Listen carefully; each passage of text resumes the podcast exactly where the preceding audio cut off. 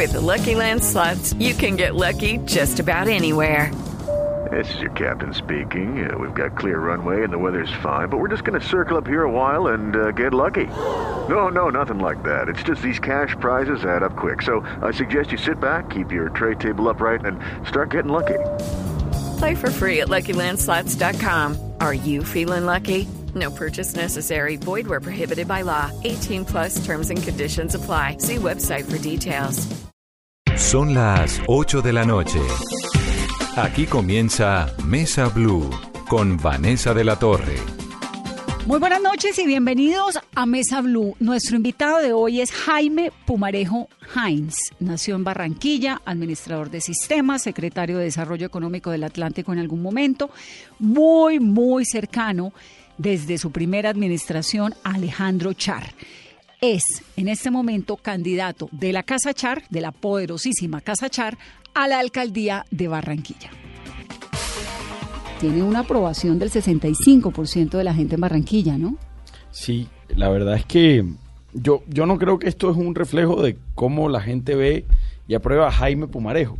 Más bien es el reflejo de, un de la aprobación de un modelo de gobierno en el cual hoy me postulo yo como, digamos, eh, quien quiere liderar a Barranquilla los próximos cuatro años pero hace parte del equipo y del modelo de gobierno. Entonces, Ahora, ¿eso es sano democráticamente? Democráticamente Barranquilla está dando una lección que mediante la opinión la gente quiere la continuidad y está escogiendo a el que representa la continuidad, pero entendiendo que eh, tengo un gran reto y es ser mejor alcalde que el actual alcalde. Es decir, yo tengo que superar a Alex.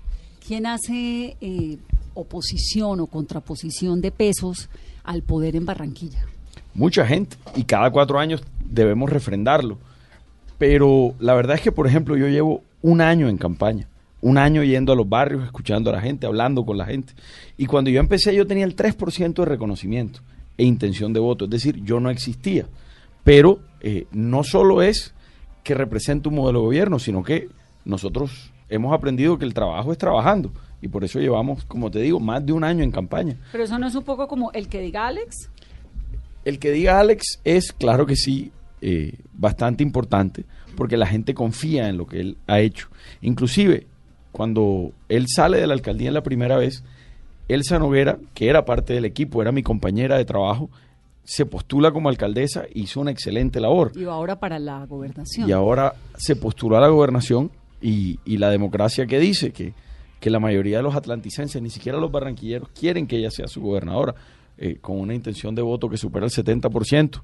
Eso quiere decir que la gente siente que lo hizo muy bien y ni siquiera reuniéndose todos los caciques políticos de la región podrían ir en contra de lo que quiere el pueblo, que es votar por la continuidad de las cosas buenas en Barranquilla. Ahora, ¿qué es lo que ha hecho el clan Char? Me refiero pues a, a toda una hegemonía que viene, ¿no? Desde los últimos 12 años, tal vez. Sí, así es. 12 años. ¿Qué es lo que han hecho para que la gente los siga votando? para que continúen eh, siendo elegidos quienes, a quienes ellos apoyan? Yo creo que es, es una receta muy fácil y es trabajar y pensar en la gente.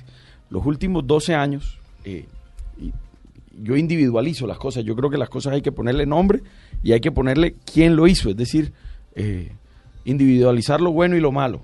Alex Char inicia campaña en una época donde Barranquilla no tenía su rumbo claro. Inclusive quien en ese momento punteaba en las encuestas era Edgar Perea, locutor eh, deportivo muy conocido en Colombia. Él era el que punteaba en las encuestas y Alex iba a los barrios a proponer una Barranquilla distinta y se reían de él. Es decir, se reían de las propuestas que nosotros hacíamos. Pero él con mucha tranquilidad y con casi un año y medio de campaña que hizo, llegó a todos los barrios y convenció a la gente de que confiaran en él porque no querían confiar en él. Poco a poco confiaron en él y vieron que no se equivocaron y él le transformó la manera de vivir a mucha gente. Por ejemplo, se pavimentaron 1.800 vías que durante 40 o 50 años nunca se habían pavimentado. Bueno, los arroyos. Se, se canalizaron los arroyos. Y fíjate una cifra que, que, es una cifra que a mí me parece muy hermosa porque le da sentido a lo que hemos hecho. Pasamos de una, de una pobreza del 43 al 21%, es decir, la ciudad que más yo creo que ese es el medidor más importante. El más importante. más importante. Digamos, si uno tiene la posibilidad, y creo que para eso es el poder en la vida. si tiene la posibilidad de reducirle los indicadores de pobreza a un grupo de gente, pues está, está mejor. Eh, usted fue ministro de Vivienda en el 2017, ¿no? Del gobierno de Juan Manuel Santos. Fue secretario de Movilidad. Correcto. También. Y es experto en sistemas de información. Sí, eh, yo me gradué de una universidad pública en Estados Unidos llamada Purdue. En Indiana. En Indiana, sí es. ¿Cómo es la vida en Indiana?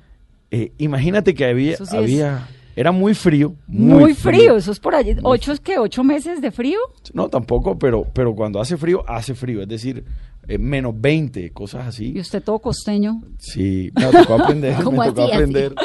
Me tocó aprender, me puso, me, tocó ponerme mucho. Uno se abrigaba mucho, después me, acostumbré y, y había mucho colombiano. Éramos aproximadamente 20, 25 colombianos. ¿En la Universidad de Purdue? Sí, hicimos ahí un combo chévere. Eh, y, la pasábamos rico. Entonces, eh, la verdad es que estudiábamos mucho porque en ese pueblo solo se puede estudiar, es decir, claro, es como esas universidades que quedan por allá en la mitad en Estados Unidos que lo mandan a uno para que no haga nada más, porque es que además no hay nada más que hacer. ¿Qué más hace uno un martes a las 7 de la noche en Indiana, en la universidad? Estudiar, ¿Y usted estudiaba sistemas? Yo estudiaba administración de sistemas de información. ¿Qué es qué? ¿Eso es qué? Eso es como un administrador que, que se profundiza en, en digamos, en sistemas, en tecnología, en cómo administrar una, bueno, sistemas de información, eh, desde comunicaciones, celulares, eh, datos, eh, big data. ¿usted qué aprendió en la carrera? Yo aprendí a ser gerente con un énfasis, por decirlo así, en eh, la gerencia de sistemas o la gerencia de la información y las telecomunicaciones y la tecnología. como O sea, como para qué sirve la tecnología en las sociedades un poco y para qué sirve. Bueno, de ahí, por ejemplo, yo a mí me reclutó una empresa llamada Ingersoll Brand y me mandó a Nashville a, ser analista de, de, logística y de cadena de valor. Entonces yo empecé a trabajando en eso. De ahí me mandaron para Singapur a montar un proyecto de, de cadena de valor sirve para eso. ¿Qué es una cadena de valor? Es, por ejemplo, cómo una empresa coge algo y lo vuelve el producto final y cómo se lo entrega al cliente. Entonces, todos los suministros, cómo mejoramos la relación de logística con los clientes, cómo... por ejemplo, mi proyecto en Asia era cómo traíamos de Estados Unidos, de China, de etcétera, a nuestras fábricas, cómo fabricábamos, cómo luego sacábamos ese producto al mercado de una manera eficaz, etcétera. Entonces, es, eso tiene que ver mucho con tecnología. Entonces, como eh, eh, ¿Cuánto tiempo vivió en Singapur? Yo viví en un año, un año en el 2004. hace 15. Hace 15 ¿Y hace cuánto regresó a Barranquilla? Yo regresé a Barranquilla el 2005. En ese momento estaba viviendo en New Jersey eh, y hubo un carnaval de Barranquilla. Y se vino y no se volvió. más o menos. Fui al carnaval, me quedé en mi casa, estuve con mi familia, con mi padre, con mi madre, y yo dije, no, esto está muy lejos de, mi ciudad. Entonces me renuncié, a los tres meses estaba ya nuevamente bueno, es que entre New Jersey y Barranquilla... es bastante lejos. y cómo un administrador de sistemas de información e involucra en la política? ¿De dónde viene esa vena política? Bueno, mi, mi, familia, digamos, que tiene un apellido muy ligado a la política, pero papá fue mi papá fue alcalde, pero cuando yo tenía siete años. Y luego él murió y, digamos que yo no tenía un contacto con la política. Y desde ese momento hasta, hasta que yo empiezo a trabajar y a, y a meterme con Alex, yo no lo consideraba como, como algo tan como algo factible. Yo me veía siempre en el sector privado. Pero Alex empezó una cruzada de buscar gente joven del sector privado que se que se uniera a la alcaldía, porque lo difícil era que él, nadie le quería aceptar las secretarías y los puestos importantes, porque, La, porque la gente sentía que la alcaldía era una entidad desprestigiada y que el que entraba ahí se metía en un lío. Pues llevaba 20 años, digamos, en donde habían pasado algunos, algunos, algunos actos eh, no deseados o, o de pronto unas ineficiencias administrativas y la gente estaba como cansada de eso y le tenía miedo, la verdad. Hoy la, la, historia es otra, la gente quiere hacer carrera en la alcaldía, eso, eso me gusta, pero en ese momento era Alex diciéndonos, oye, ayúdenme. Y Elsa, yo y muchas otras personas de la empresa privada le hicimos, bueno, vamos a, colaborarte con mucho gusto. De, de, ladito empecé como medio tiempo y después me fui enamorando de esto. ¿Y cómo lograr, por ejemplo, convencer hoy a los barranquilleros de que usted tiene la mejor propuesta? Bueno, eso llevamos haciéndolo un buen rato. y Primero, la mejor manera de, de, convencer a alguien es escucharlo. Lo que hemos hecho es escuchar. Y hemos escuchado, yo creo que a casi, bueno, podría decir que a todos los barrios de Barranquilla, inclusive algunos varias veces, en donde hemos, le hemos preguntado. ¿Cuántos barrios tiene Barranquilla? Barranquilla tiene más de 180 barrios, eh, pero algunos como el Bosque, por ejemplo, son barrios de eh, más de 60 mil personas. Entonces eso es, una, es un municipio. Entonces hay que ir a cada uno de esos sectores. Ese barrio se divide en seis sectores. La ciudad de la 20 de julio es igual de grande, pero es un barrio distinto porque es un barrio que se formó con educadores. Entonces es un barrio como, como, como raro, pero es un barrio agradable. Entonces, eh, bueno, en fin, primero escuchando, escuchando a la gente. Y, y de ahí, eh, lo otro que logramos es crear un, un, proceso en donde dijimos, lo bueno tiene que continuar, lo tenemos que hacer mejor, pero también tenemos que entender que esta ciudad ha cambiado y tiene nuevos retos y eh, hacer grandes apuestas. Y eso es lo que nos hemos propuesto, cómo le mejoramos la calidad de vida a la gente mediante una transformación de ciudad que no se quede en lo que hemos logrado, sino que trascienda aún más. Numeral, Vanessa, pregúntele a Pumarejo. Estamos hablando con el candidato a la alcaldía de Barranquilla, Jaime Pumarejo Haynes quien tiene, por supuesto, pues el apoyo de la Casa Char para continuar en todo este trabajo que comenzó hace 12 años en la capital del Atlántico y con una serie de proyectos que vamos a comenzar a desglosar enseguida en el programa. Pero me quedé con una duda sobre lo de Singapur. ¿Qué tal la vida en Singapur? ¿Usted fue con quién? ¿Ya estaba casado? No, era, soltero, tenía... Puello, ¿no? Silvana Puello, sí, es mi esposa, pero yo en esa época tenía 24 años. Lo ah, más lejos que tenía en mi, en mi mente era el matrimonio, creo yo. ¿Y la política estaba por ahí no o tampoco? existía. Eh, yo, yo me fui feliz a, a Singapur a, probar suerte, como dicen, en el sentido de que decía, no puedo creer que me van a pagar para ir a vivir a, a otro continente. Yo estaba feliz. Y muchos dijeron, no, te vas a adelgazar porque la comida ya es muy condimentada o porque te ponen a comer cosas raras. Eh, no vas no vas, pero me la gocé, Creo que llegué más gordo porque comí delicioso. Eh, aprendí mucho. aprendí de mí mismo también porque al principio yo llegué y no tenía amigos, no conocía a nadie. Entonces lo que es, por ejemplo, ir a cine solo, comer solo, rumbear solo. ¿Y en qué idioma? Eh, el inglés. Allá, allá es un modelo increíble, pero allá todo el mundo habla inglés. Y por eso nace mi obsesión de que los, todos los colegios oficiales de Barranquilla, a partir del otro año, ingresen a un sistema de bilingüismo porque vi lo que eso hace para la gente. Es decir, te cambia la vida. Te cambia la vida, así es. Le da la oportunidad a uno de competir. Entonces. Ah, bueno, eso es interesante. Primero, bilingüismo para los colegios oficiales. Sí. ¿Cómo se va a hacer eso? Bueno, ya se ha empezado. Eh, Barranquilla tiene un, un, cuento muy, muy bonito en cuanto a lo que ha pasado con los colegios oficiales. Nosotros cuando agarramos los colegios en el 2008, el 75% se calificaban como malo y muy malo dentro del escalafón de, de, educación, de, educación. Hoy el 75% son buenos y muy buenos. Y de los 100 mejores colegios oficiales, Barranquilla es la ciudad que tiene los mejores, es decir, tiene 10. La que le sigue es Bogotá, que tiene 5. Entonces, para darte una idea de lo que ha avanzado la educación. Y el nuevo reto con los educadores yo creo que es ingresar al bilingüismo. Primero, con unos cursos enfocados a graduar 2.000 o 3.000 jóvenes al año con un nivel B2 de inglés para que puedan ingresar a la vida laboral con ese idioma. Pero al mismo tiempo empezar en primaria a meter el inglés en, los, en todos los colegios. Para que cuando esos jóvenes que están ingresando a primaria se gradúen, ya, ya, ya sean, digamos, habladores de inglés casi nativos. Es decir, que le fluya fácil, que no sea un inglés machacado, sino que le demos eso que, tiene el colegio privado. Que es fundamental, en realidad. Entonces usted se va a Singapur, está un año en Singapur. Dígame una cosa, esto de los del potencial asiático, del dominio que tiene Asia sobre el mundo, pues sobre todo más representado en naciones como China, pero Singapur también, Japón, ¿es real? ¿Cómo lo ve usted? Sí. ¿Y qué es lo que tienen ellos que no tenemos nosotros? Bueno, yo creo que para darte un ejemplo, a mí me tocaba viajar por toda Asia porque yo manejaba como el proyecto regional este logístico. Pero cuando tú llegas a Asia, lo primero que te impacta y es que nosotros estamos acostumbrados a ver el mapa y nosotros estamos en, el lado izquierdo, Europa en el lado derecho y ahí a un ladito está Asia ya metido como a- En la porra. en la porra, pero el mapa de ellos es totalmente distinto. En el mapa de ellos, ellos están en la mitad del mapa y nosotros estamos en la periferia. Y ahí es donde yo caí en cuenta, oye, este es otro mundo.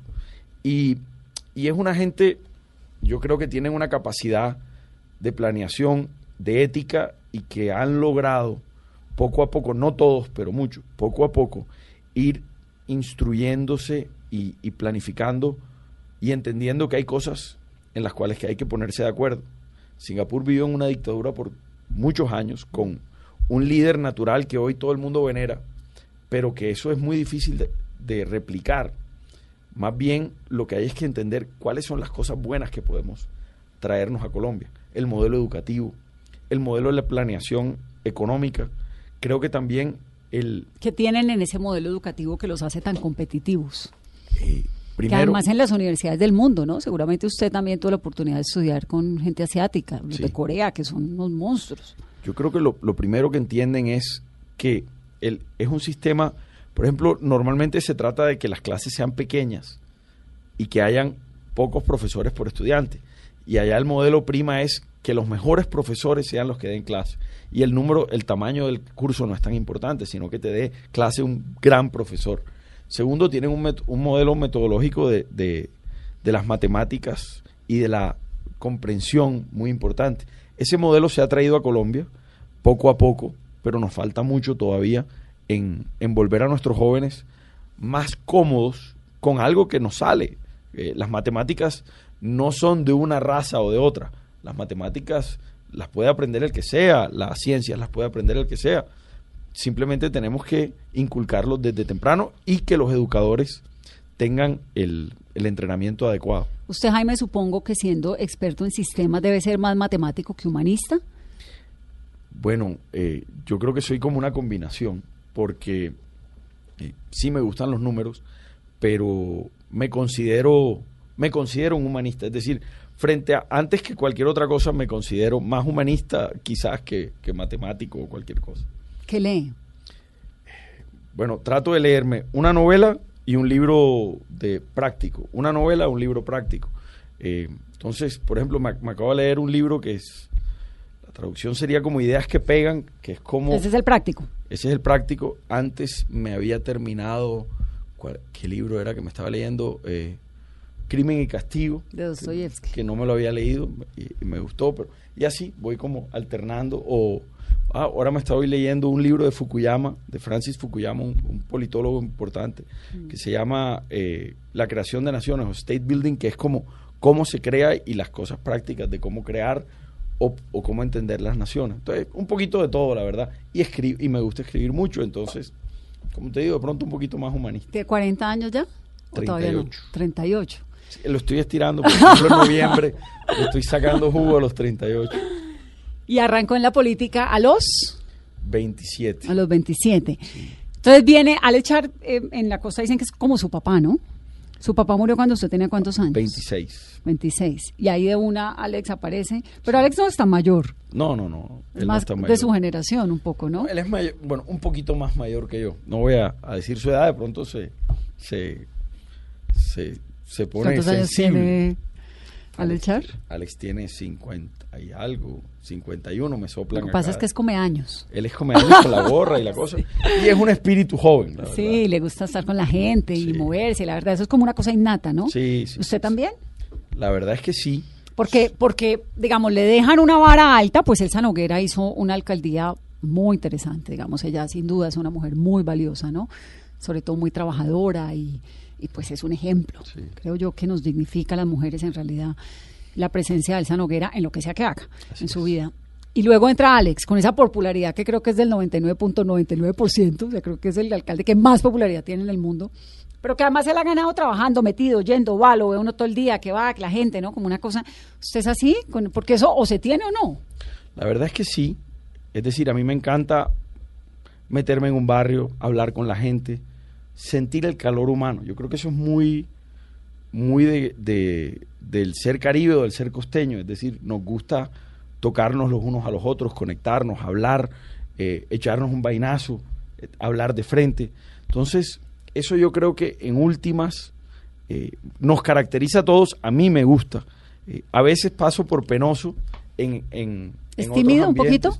A veces sí, ¿Y pasa por antipático? a veces sí. Pero en esos espacios eh, académicos o, o profesionales o laborales.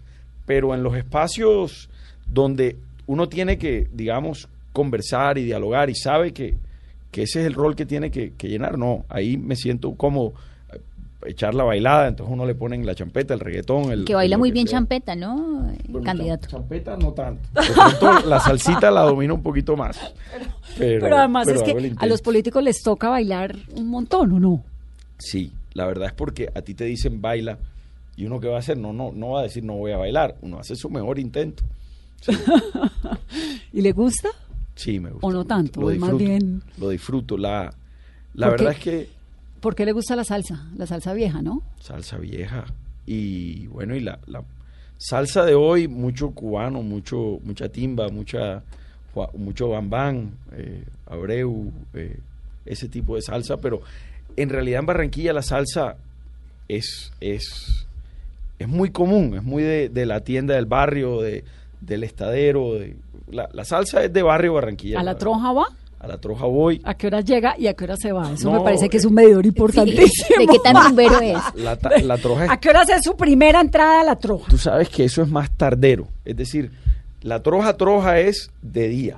Mm. Un domingo a las 2 de la tarde que uno se mete y sale a las 9 de la noche.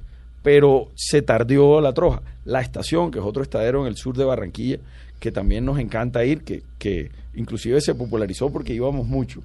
Pero eh, ese también uno se va un- se mete un domingo ahí y es chévere porque ahí te encuentras con todo el mundo. Ahí te encuentras con, eh, bueno, una vez, eh, una anécdota en, en, en Cartagena, en este bar que queda del segundo piso, ¿cómo es que se llama? Eso se Eh, llama... No, La Habana Village, no, No. Quiebra Canto. Quiebra Cantos. Yo, nos fuimos en un taxi, me acuerdo que era, era un congreso, nos fuimos en un taxi y nos montamos, nos bajamos, estoy bailando y de pronto me tropiezo con algo y era el taxista que me había traído. Le digo, ajá, socio, ¿qué haces aquí? No, mientras me sale otra carrerita escuchando la bailada. Bueno, bien. Numeral Vanessa, pregúntele a Pumarejo. Vamos a hacer una pausa en esta conversación de Mesa Blue. Regresamos en un momento.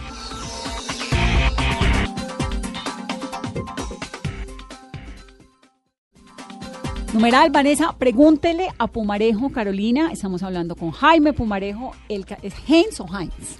Es Heinz. Heinz. Se, se- se escribe con E, pero en verdad se, di- pronuncia se con pronuncia A. Los que saben alemán, yo no sé, pero así me contaron que se decía.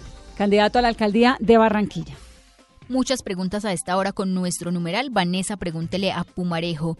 Preguntan, ¿cree que la popularidad y aprobación de Alejandro Char es suficiente para ganar la alcaldía de Barranquilla? ¿Hay oposición que tenga la fuerza para hacerle la pelea? Preguntan también por Electricaribe. Preguntan cuál es su política en materia de seguridad para así combatir los altos índices eh, de delincuencia, también los enfrentamientos entre algunas bandas, el microtráfico. Preguntan por temas de transporte, cuál va a ser el plan para impulsar la movilidad activa y sostenible en la ciudad, dado que en 2020 Barranquilla será la sede del Foro Nacional de la Bicicleta. Otras preguntas a esta hora, ¿qué propuesta tiene para la problemática del mototaxismo diferente a la represión e inmovilización de sus medios de subsistencia? Preguntan si hará el tren ligero que está propuesto para llegar al aeropuerto por la calle 30, en qué se diferencia del actual alcalde Alex Char algunas de las preguntas que recibimos a esta hora con nuestro numeral de la noche. Vanessa, pregúntele a Pumarejo.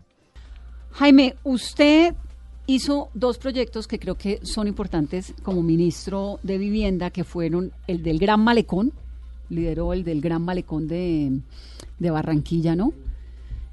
Que es un poco le cambia la cara a la ciudad, pero no lo han terminado. Es que el proyecto, nosotros lo iniciamos, yo lo inicio es en la alcaldía de Barranquilla como gerente de desarrollo de ciudad, Ok. en la alcaldía de Alex.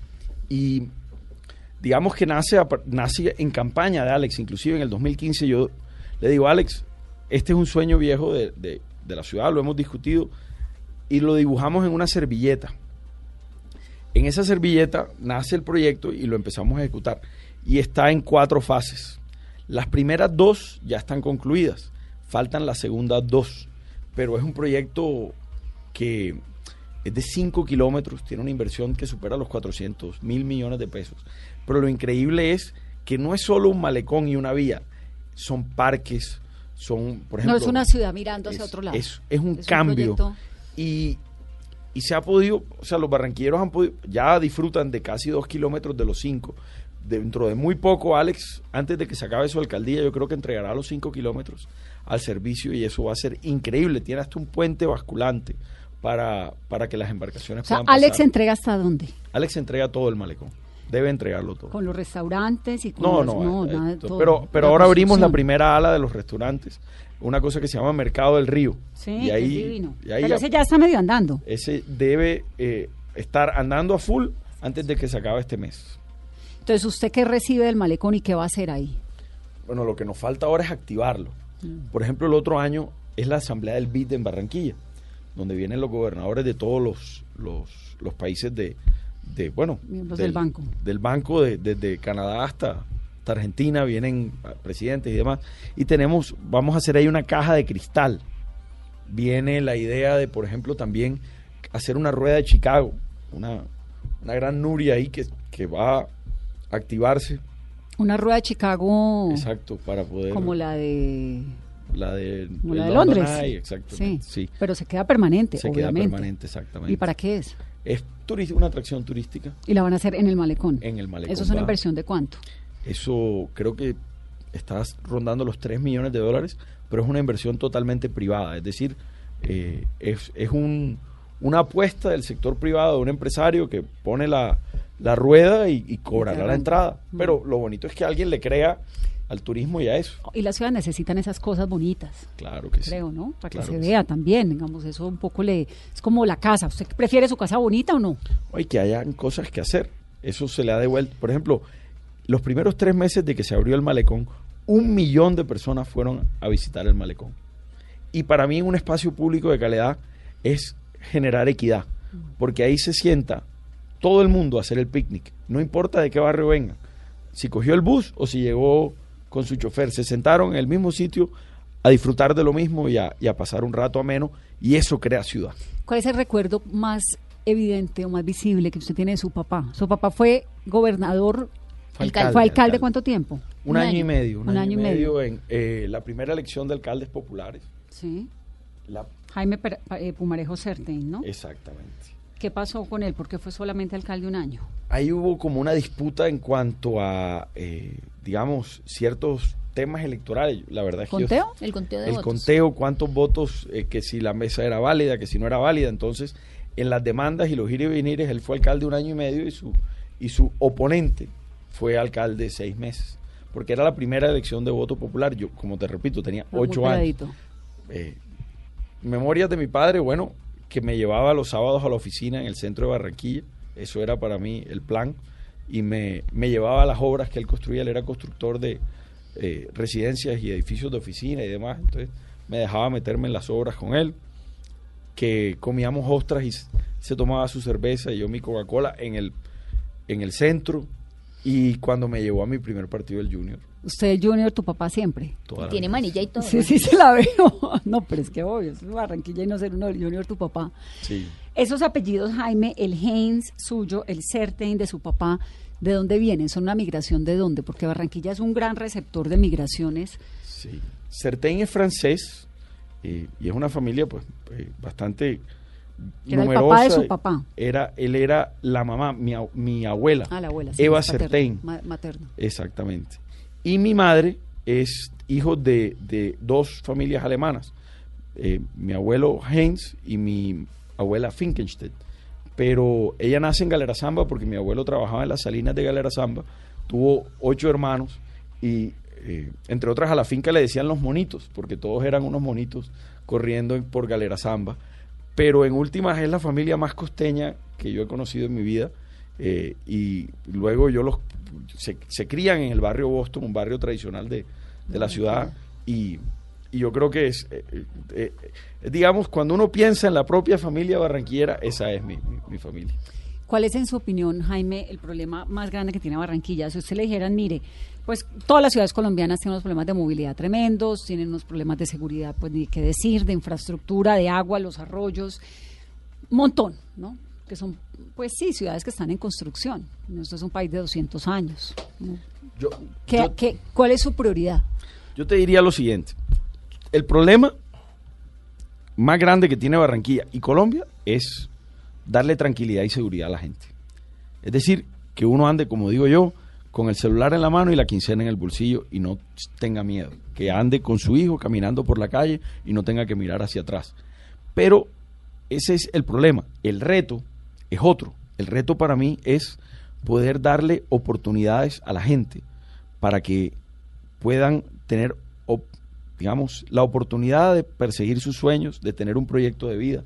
Eso significa cultura, eso significa deporte, eso significa educación superior y eh, al mismo tiempo significa darle la oportunidad al que vive del rebusque, al que se monta el tinto al hombre y sale a caminar por la calle, eh, al, que, al que vende empanadas para, para caer en, en cosas comunes, que pueda poco a poco, mediante un acompañamiento, un capital semilla y, un, y, un, y una capacitación, ir pasando del rebusque a la, a, la microempresa. Es decir, que entendamos que eso hace parte de, de, la cotidianidad nuestra, de que si lo eliminamos lo que vamos a hacer es llevar a mucha gente a la calle y lo que tenemos es que poco a poco ayudarlos a hacer el tránsito a una vida mejor, organizando, pero no excluyendo.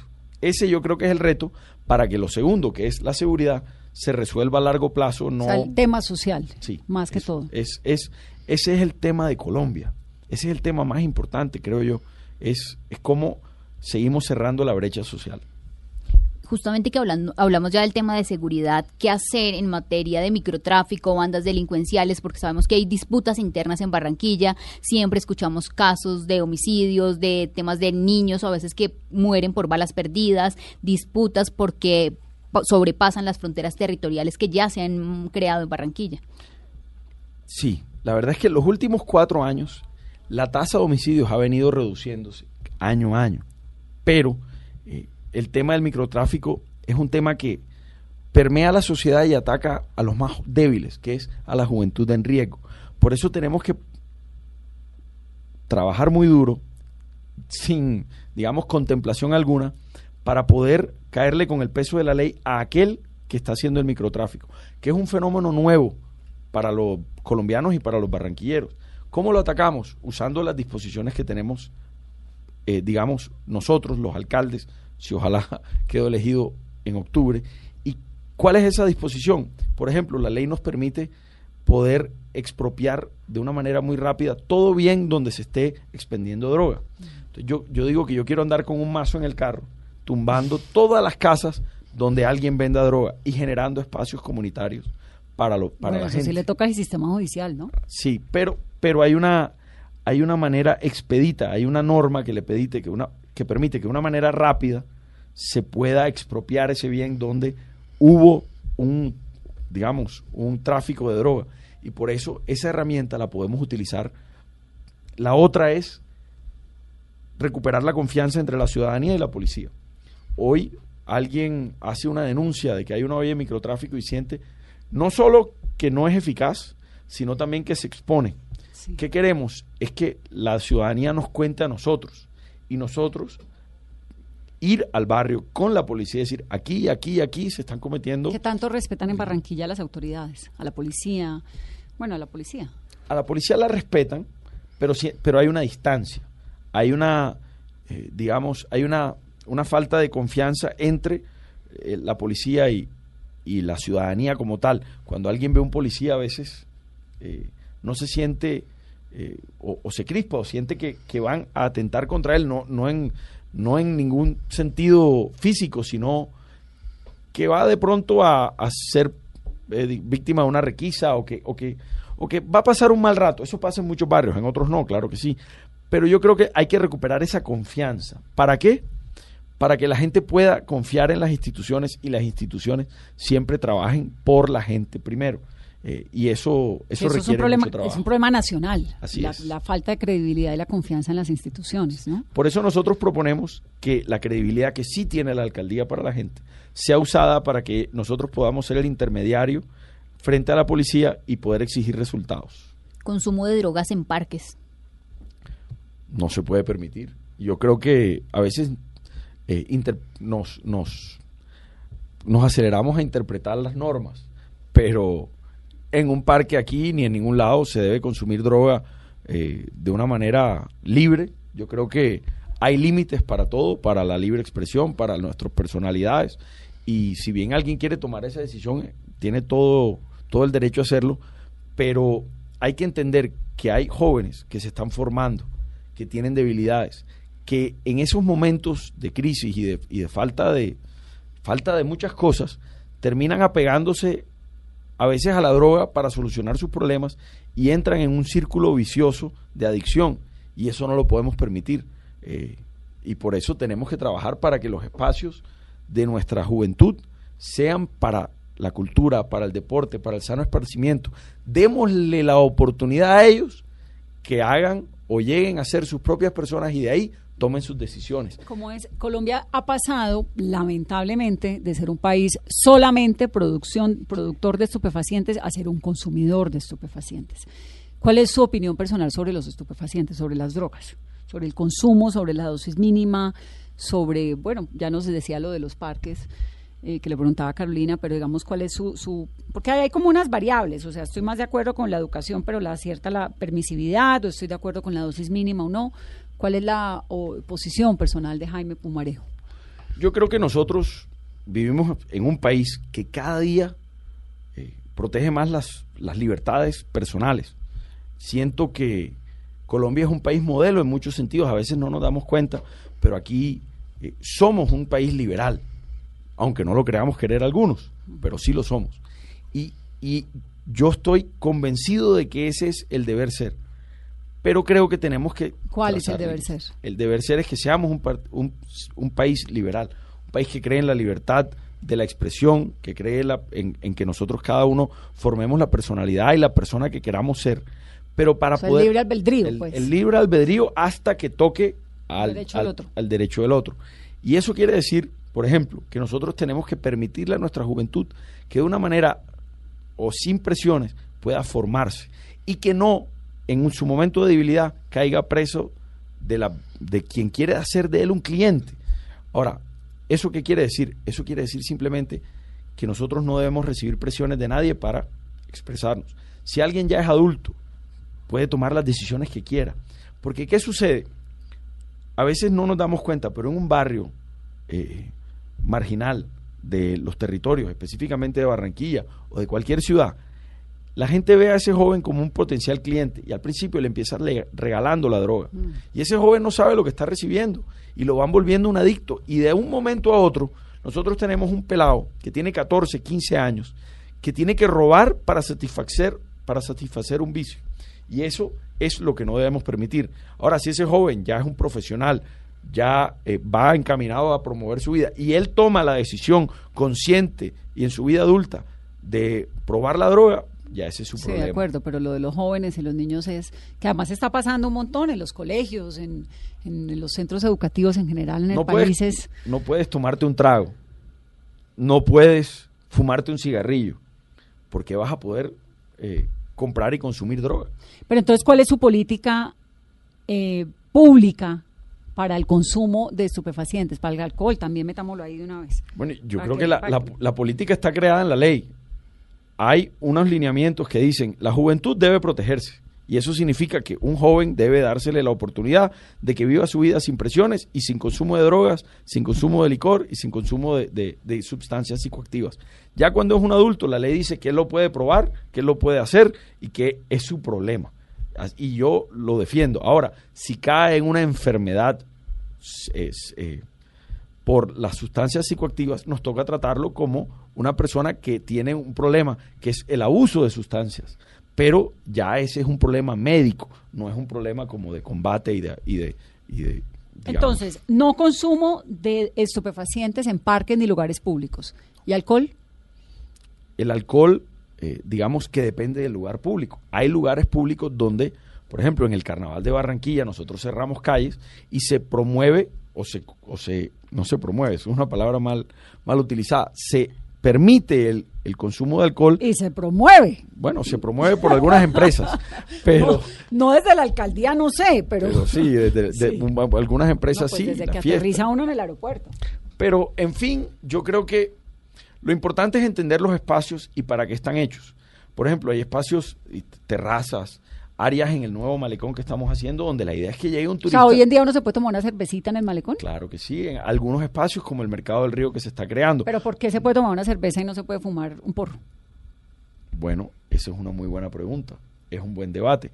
Pero hoy en día, en los espacios públicos del malecón, eh, digamos, en los bares, que es donde se, pueden donde se puede consumir licor, ya yo creo que queda, eh, el bar es el que tendrá que decidir la, la política del, del sitio. Nosotros, ¿qué hacemos? Nosotros dijimos, hablando aquí de, de Barranquilla como si yo fuera parte de la alcaldía todavía, cuando creamos el malecón dijimos, aquí habrá espacios comerciales donde podrá haber ciertos restaurantes, bares y demás, otros donde podrá haber espacios de jóvenes, otros donde podrá haber espacios lúdicos. En esos espacios de los bares nosotros se los alquilamos a ellos y ellos toman sus decisiones. Así que cada establecimiento dirá qué quiere hacer con él. Yo creo que Colombia tiene un tránsito muy largo Pero ese que quiere hacer implica solamente consumo de alcohol. en este momento yo creo que cada, cada sitio pone sus reglas, pero en este momento solo es consumo de alcohol, claro, Claro. que sí. Sí, esto no es Ámsterdam, pues. Así es. Es que, como te digo, hay un tránsito que hay que hacer, porque yo creo que se, se hacen ciertas legislaciones, pero todavía hay que reglamentarlas, porque es que, ¿quién sabe qué se puede y qué no se puede, cómo se puede hacer? Es, es un tema Pero lo de, lo de la cerveza y lo del alcohol es un buen ejemplo porque pues es que Barranquilla, no digamos, no, no es lo mismo que, no sé, Cali, por ejemplo, yo soy caleña, entonces en Cali, a un- uno en Cali no se toma una cerveza en un parque, de pronto sí, pero no tanto, pero en Barranquilla sí, Sí, un- digamos, Barranquilla está como de- metido dentro de la- dentro del parque no se puede tomar. no se puede. En, en un parque público de Barranquilla tú no puedes tomarte un trago. ¿Dónde, dónde normalmente pasa? De pronto en una tienda, en una esquina, la gente llega y se toma una cerveza. Ahora, ¿por qué se la toman? Cabe anotar. En un no- garaje. No, es un, no es un sistema de toma de voy a emborracharme en la tienda. No, es, oye, son las 3 de la tarde, hace tronco de calor, me voy a tomar una cervecita para refrescarme y sigo una caminando. fría. Una fría. Así que es. está metido en la, en la Es- cultura. Ese es el tema, más como la rutina de vamos a tomarnos una fría. A las tres Y de la es tarde. Una fría, no son 20 frías. Pero para poder tener la fría tiene que funcionar la luz y que no se le dañe el refrigerador, la nevera, que el aire acondicionado funcione, el ventilador. ¿Qué va a hacer con el tema de Electricaribe? Si una fría caliente ya, Ya no es fría. estamos como en Boyacá. y- bueno, Electricaribe es, es un caso interesante. El gobierno nacional, después de una presión increíble de la costa y del Caribe, decidió sacarlos de, digamos, intervenir la empresa. Ahora en octubre deben recibir propuestas de quién es el nuevo operador de Electricaribe y la dividió en dos empresas. Nosotros estamos confiados que eso suceda, hay interesados, pero le, le hemos mandado, yo no sé si nos han escuchado, pero le hemos mandado la propuesta al gobierno de decir, si en enero no se soluciona el tema de Electricaribe, nosotros los barranquilleros y atlanticenses estamos dispuestos a que nos entreguen nuestro pedacito de la empresa y nosotros definimos nuestro propio futuro porque hemos esperado demasiado y creemos que... ¿Cuál es el problema de Electricaribe? Bueno, son muchos, pero en últimas, primero prestaban un muy mal servicio, no se conectaban con la gente, le cobraban demasiado a los barrios informales y fue una bola de nieve que fue estallando donde no, no hacían inversión, luego decían que no les pagaban, pero no les pagaban porque no hacían inversión y prestaban un mal servicio y al mismo tiempo tenían una pésima relación con sus clientes. Distintos, eh, dicen, ellos decían, lo- lo- los españoles, que en el Caribe son mala paga, pero ellos tienen un recaudo de cartera que supera el 90 y algo por ciento. La cartera de los bancos es mejor en la costa caribe que en el resto del país. Eh, las otras empresas de servicios públicos tienen una cartera del 97, de recaudo de cartera del 97%. Así que es más un problema de cómo la manejaron. ¿Hace cuántos años está Electricaribe en esta crisis? Yo diría que nosotros llevamos 12 años del 2008 y desde el 2008 tenemos problemas con el ¿Y por qué no lo han podido solucionar? Como era una Vamos, empresa ¿en qué privada. momento dejaron, en qué momento una administración permite que una empresa que da luz se salga de control de esa manera? El problema es que esa empresa es tan grande porque no es un problema de Barranquilla ni del Atlántico, sino que es una unieron a todas las electrificadoras del Caribe y se la entregaron a un operador privado y quedó bajo la supervisión y el control de la Superintendencia de Servicios Públicos y de eh, el Ministerio de Minas. Entonces nosotros todos los días le mandábamos una petición, un reclamo al gobierno. ¿Faltó, pero volu- era el faltó gobierno. voluntad? ¿Qué faltó ahí para que Electricaribe se, pues, se la montara a los costeños de la forma en la que lo hizo? Yo creo que hubo, hubo un problema y es que Bogotá queda muy lejos de Barranquilla, muy lejos del Cesar, muy lejos de, de Bolívar o del sur de, eh, bueno, del Magdalena. ¿Y qué pasa? La gente no se daba cuenta de lo que estábamos viviendo y aunque eh, las quejas con Electricaribe creo que son la mitad de todas las quejas que recibe la Superintendencia de Servicios Públicos todos los días. Eh, no hubo la no hubo la voluntad de escuchar, quizás, como te lo digo, porque queda muy lejos y la gente no lo vivía en carne propia. Por eso nosotros propusimos, si no llega el operador adecuado, en enero estamos listos para recibir la empresa. Inclusive hemos dicho que estamos, que vamos ya a lanzar eh, en enero el proceso para empezar a generar, eh, digamos, nuestra propia energía mediante granjas de, de generación solar, un proyecto que hemos he venido trabajando, hemos venido trabajando durante los últimos años y estamos listos para dar inicio. Ya es rentable, ya es factible y si bien nosotros no tenemos hidroeléctricas, la posibilidad de construirlas, sí tenemos la posibilidad de generar a través de la luz del sol. Nunca falta calor, nunca falta el sol y eso hay ¿Y que dónde serían esas granjas? En el Atlántico, en el ¿Pero en qué departamento del Atlántico. Bueno, el sitio ya es, eh, digamos que estará por determinarse, pero eso, digamos que es lo, lo menos, digamos Pues sí, lo menos porque es que no puede montar un, sonel- un panel solar en la pues en el- la puerta de la casa. Así con es. ese calor barranquillero. Lo que pasa ¿no? es que, exacto, hay que aprovechar que somos una de las regiones con más luminosidad en Colombia y en el mundo. ¿Y usted por qué no lideró esa iniciativa cuando fue ministro de Vivienda? Porque duré dos meses. ¿Por qué solo en el dos meses? Ministerio de Vivienda. Porque yo entré eh, al gobierno, digamos, con una línea, siendo eh, Elsa Noguera había sido ministra, ella renuncia, entro yo al ministerio y a los dos meses el, el partido por el cual yo entré, Cambio Radical, tuvo una desaveniencia con el, con el gobierno por diferentes temas de la JEP y, y a mí me dijeron o renuncias al gobierno o renuncias al partido. Partido. Y, y la verdad es que eh, pues yo he llevado, eh, era inconsecuente o, o- o me parecía una locura renunciar al, al partido que me había llevado. ¿Pero usted había sido liberal antes? Pues no, digamos que no es que haya sido liberal, Liberal de Eh, partido, digo, pero- cambio radical antes de fue el Partido pero Liberal. yo me considero de estirpe liberal porque... ¿Pero fue el Partido Liberal vine- en algún momento? fui del Partido Liberal, no. Me iba a lanzar por el Partido Liberal a la gobernación del Atlántico en el 2015, pero estaba inhabilitado para hacerlo y me di cuenta antes y, y, me- y, pues, Pues no dije se yo lanzó. no me puedo lanzar porque estoy inhabilitado. ¿Y por qué estaba Ojalá eso lo hiciera la gente, ¿no? Eh, bueno, porque había firmado un contrato como gerente de Puerta de Oro, que es una empresa pública que, que maneja el, el centro de eventos que se estaba construyendo en ese momento de adquisición de acciones con la alcaldía de Barranquilla. Consulté con los abogados y me dijeron, Jaime, esto puede ser una inhabilidad. Y yo preferí dar un paso al costado porque, eh, digamos que no vale la pena someterse a eso ni someter a, A la ciudad A la hace, ciudad, eso, hace exactamente. cansancio. ¿Y qué pasó con ese contrato? ¿Qué pasó con esa inhabilidad? No, eh, era una habilidad, digamos, temporal. El contrato se llevó a cabo, eh, la alcaldía construyó Puerta de Oro y hoy es un icono urbanístico y de, de servicios de, la, de servicios turísticos de la ciudad. Bueno, tiene el aval de Cambio Radical, el partido del ex vicepresidente Germán Vargas Lleras, es el que dijo a Alex Char, ¿a quién le va a hacer caso? A los barranquilleros. Nosotros hemos dicho que aquí está todo el mundo, todo el mundo está bienvenido siempre y cuando primero la gente, segundo la gente y tercero la gente. ¿Qué es lo que pasa en esa, en esa puja entre los char y el bargallerismo en la costa? Usted que es de allá, Jaime, explíquenos. No, la verdad es que yo creo que se sensacionaliza un poco más de lo que es. ¿Qué, qué hay? Hombre, hay la dinámica de un partido donde dentro del partido puede haber desavenencias en posiciones, es decir, unos opinan una cosa y otros otra frente a un proyecto de ley. Pero hay un rompimiento innegable, ¿o no? Yo no diría que es un rompimiento, porque entre otras no podemos romper porque, o no pueden romper, los senadores que se eligieron en cambio radical no se pueden salir del partido, no pueden, lo que tienen que hacer es, bajo las reglas democráticas del partido, votar como bancada y decidir qué posición van a tomar. Cuando son derrotados, que sean derrotados. Cuando no son derrotados, que no sean derrotados. En ese, en ese, digamos, en esa discusión que hubo eh, acerca del plan de desarrollo, yo qué creo que pasó, que el partido estaba creciendo o creció en número de, de senadores y nunca había tenido como esa, ese, ese momento donde hubieran, digamos, dos posiciones distintas. Hoy en día ya ese procedimiento se probó, se trabajó y hoy uno ve que hay una decisión de bancada y todo el mundo la cata.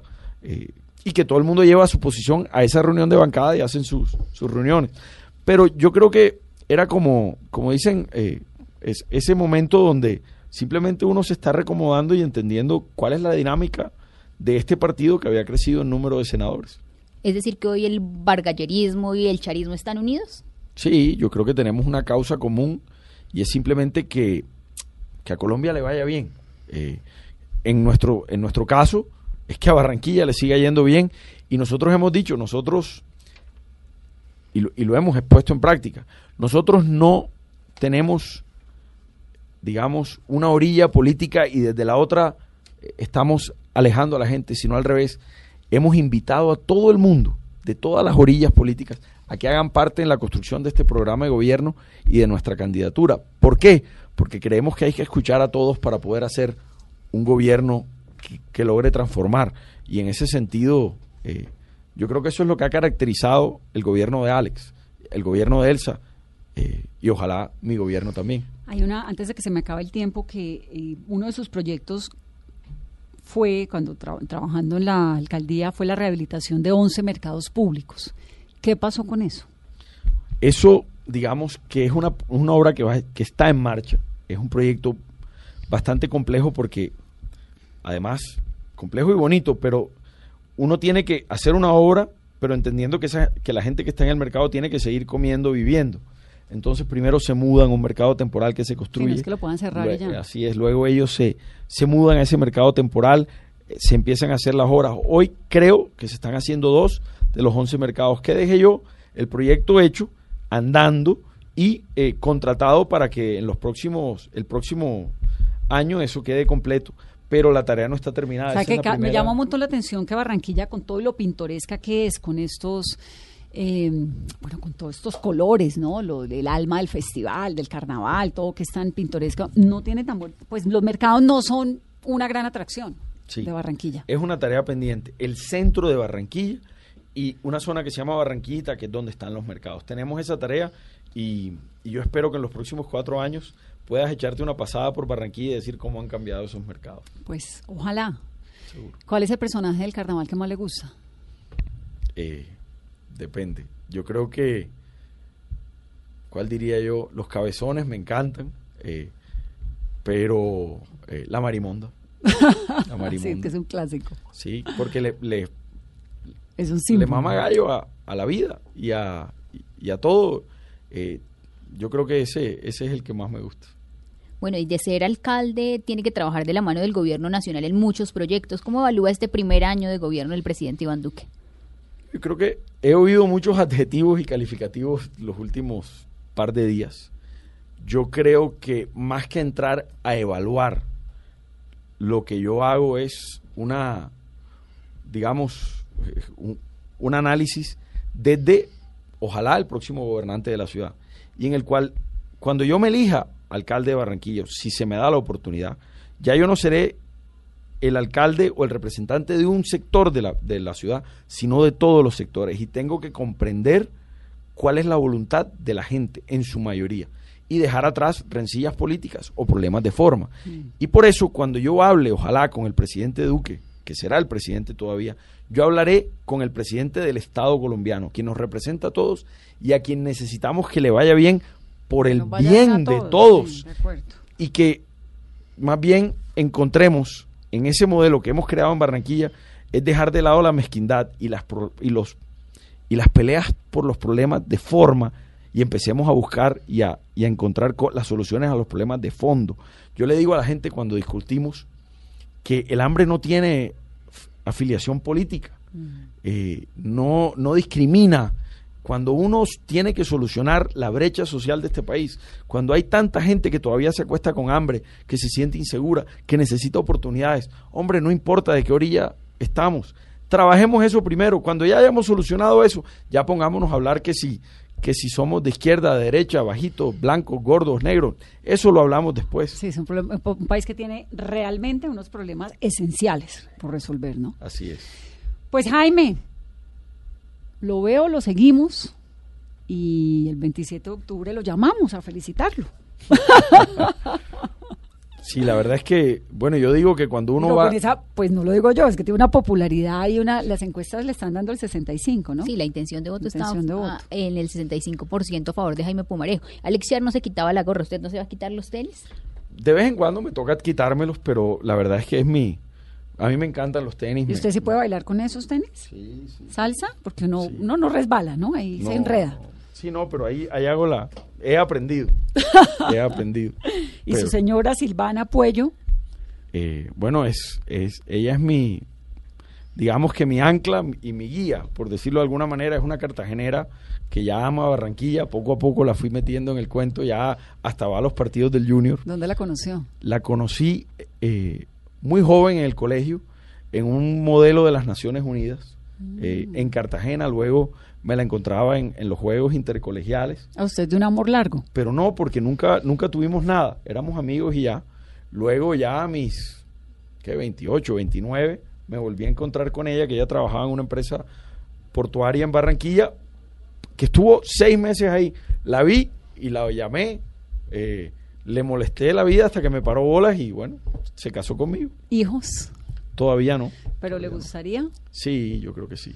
Tien- tien- bueno, es una decisión que hemos alargado, pero, pero claro que sí. Yo creo que el momento llegará eh, y espero ser tan buen padre como lo fue mi padre y mi madre conmigo. Jaime, gracias por estar aquí en Mesa Blue. A ustedes, un rato muy agradable. Es Jaime Pumarejo Hens, candidato a la alcaldía de Barranquilla. Y esto es Mesa Blue. Feliz noche.